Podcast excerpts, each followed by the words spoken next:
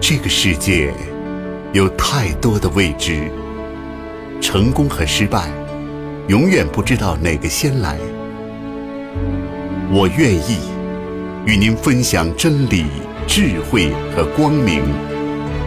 我能够与您共寻梦想、欢乐和美好。中外经典、古今书籍、精彩名著，与您一起品味人生。书香成都，书香成都，悦动听。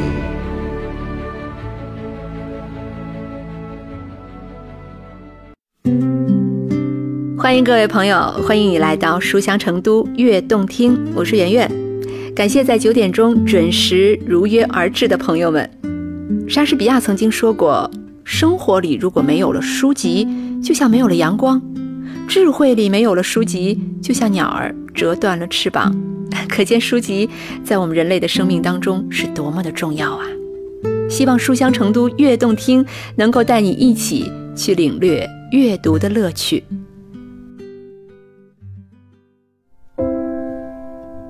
人生的乐趣在于实现自己的价值。世上从来没有太迟的事，立足行动，梦想总会照亮现实。我是刘同，爱生活，爱阅读。书香成都，音乐故事。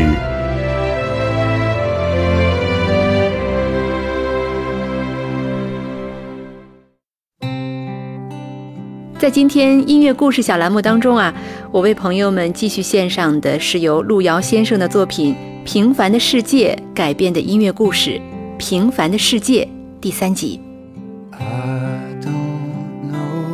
这本书告诉了我们这样一个人生真谛，那就是劳动着是幸福的。无论在哪一个时代，无论在什么位置，无论多么贫寒。只要有一颗火热的心，只要有热爱生活的愿望，你就能实现心中的梦想。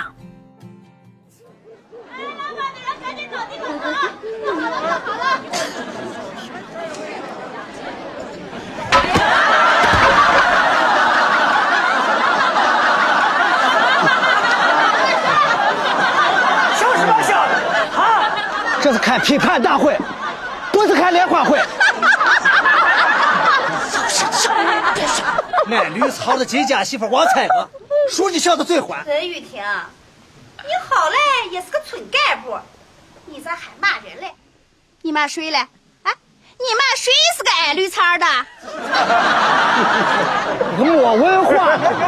我说你是挨着喂驴的草子。怂样子！感谢党。把阶级敌人带上来。是。啊！老五，这这是瞎胡闹呢！怎么把一个憨老头子搞到这儿来了？开玩笑。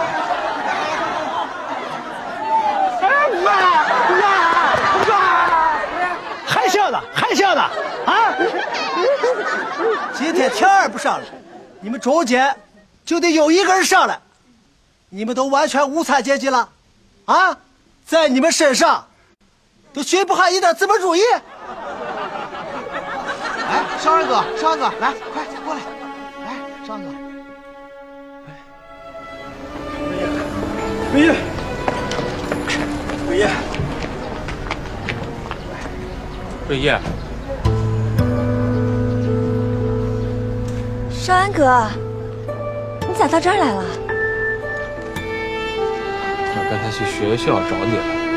你同宿舍那个同学杜丽丽跟我说，你陪着二娃来看电影，没想到是你们俩。哦，他叫李向前，是汽车司机。我跟人也一样，都是陪田副主任的爱人徐医生来看电影。徐医生没来，我俩就就不爱看了，出来了。我叫孙少刚，啊，我跟润叶从小是一个村子长大的。说有事找我，让我在县里找。哦，啊，我我吃瓜子，我哥不吃。我跟润叶一起叫你少汉哥吧，经常听润叶提起你。呃，要不这样，我请你们俩去吃个饭。啊，不用了，我待会儿还备课呢。那我开车送你。我骑车来了，少汉哥，咱俩走。我陪你一块走。李向前，你就不跟了吗？你先回家吧。啊那看来你们是真有事儿。那行，那我先走，下次。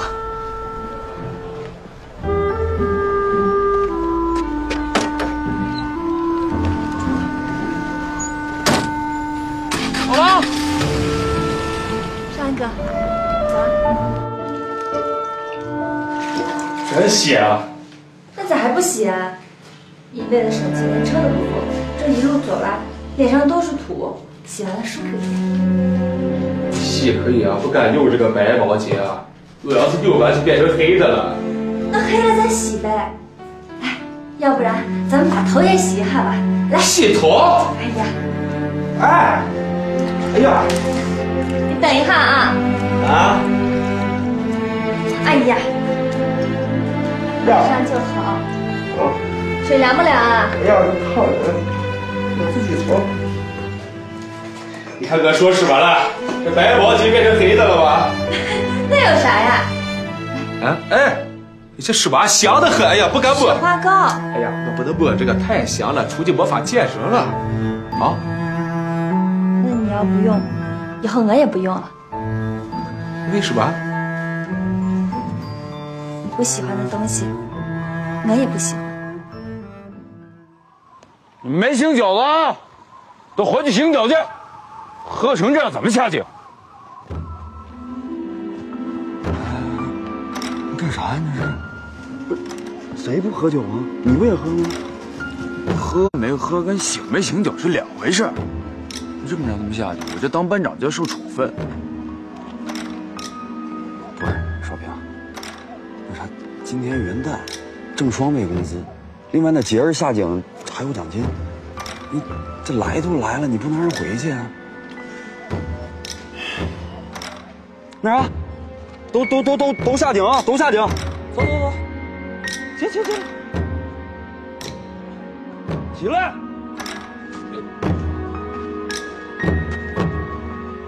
哎，一会儿下面都长面上，你照顾着点这几个，啊，我可不想再让你们出任何事儿。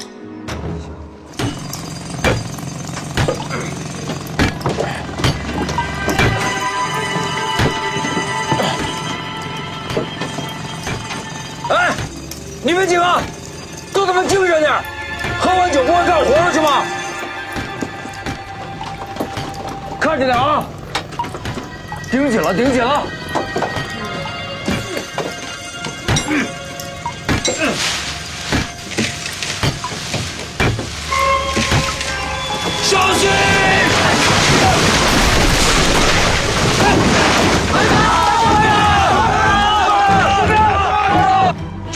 没有？叫了。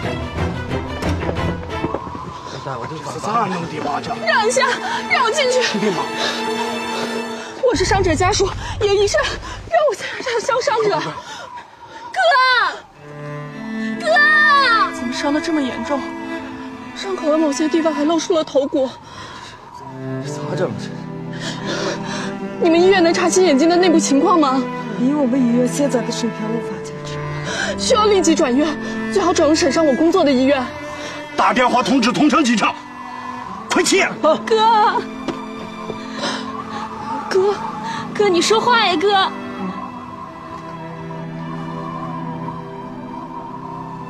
回嫂，哥哥，我是金秀，我是兰香，哥。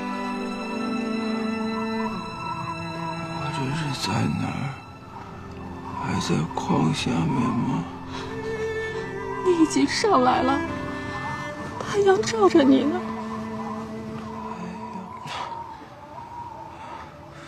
我以后还能再见到太阳？怎么不能，哥哥？等你好了，我们一起去郊外的山上去看太阳。还是烧水村的太阳好看。等你好了，咱一起回双水村看太阳。咱回家，哥。儿子，车来了，咱这干啥去？上咱家，快！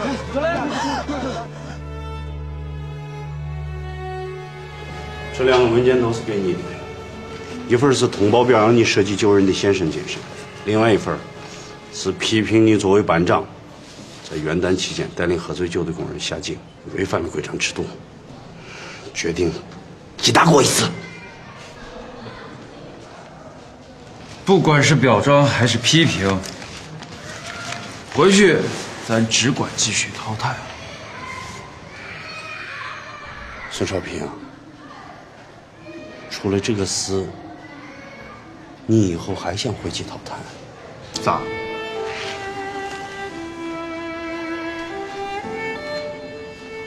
连你也不想让我再继续干了？我是区长，为了煤矿，我是想留住你们这些好班长的。我甚至现在都想让你跟我回去。作为年长你几岁的一个老大哥，我也想平心静气的掏心窝子跟你说几句话。少平，你不像我们这些草人，我们的命是要留在这个矿上的。你是个文化人，你是要在省城过活的。你的脸伤成这个样子，我我看着都心疼。你不在的这几天，我叫安锁子当代班长，按照你的法子带的也不错。你要是决定不回去了，安锁子就能接好你的班，这个你放心。反正我就是这意思。跟你说了，你自己想想吧。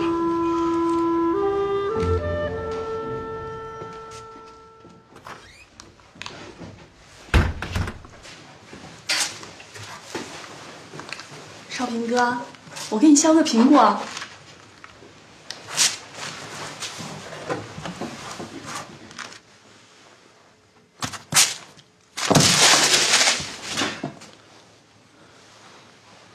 怎么了？遇到问题了？开头，这是真正的开头。怎么写？写什么？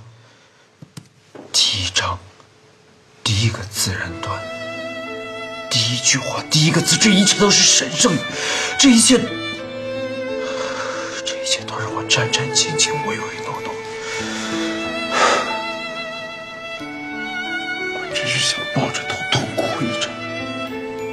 是个废物，我连开头都写不好，我还写什么多卷体的长篇小说呢？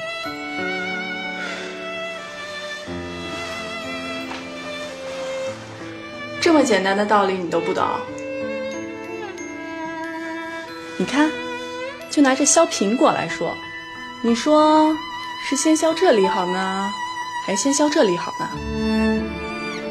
当然是都一样。没错，削哪儿都一样，削哪儿都不会显得我削得更隆重、更好。关键是你得把它给削完，这就是一个平平常常的苹果。总是有这么多心里疙瘩，连最小的事情也办不了，因为你总是得瞻前顾后，迈不开步子。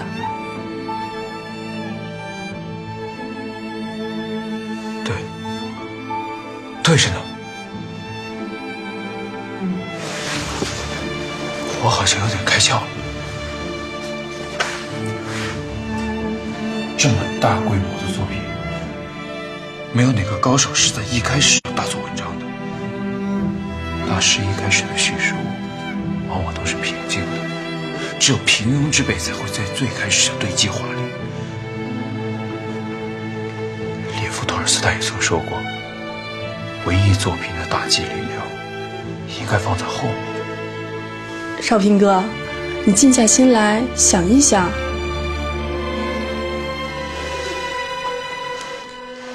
想想过去的日子。悲喜交加的金秀，现在既顾不上喜，也顾不上悲。他要全神贯注、全力以赴地护理好亲爱的少平哥。也许这的确是一种天意的安排，使金秀有机会能以这样一种方式接近少平。是啊，生活中的某种巧合，常常使人感到像是天意的安排。金秀怎么也想不到，他会在这样一个地方，在这样一种情况下和少平哥相遇。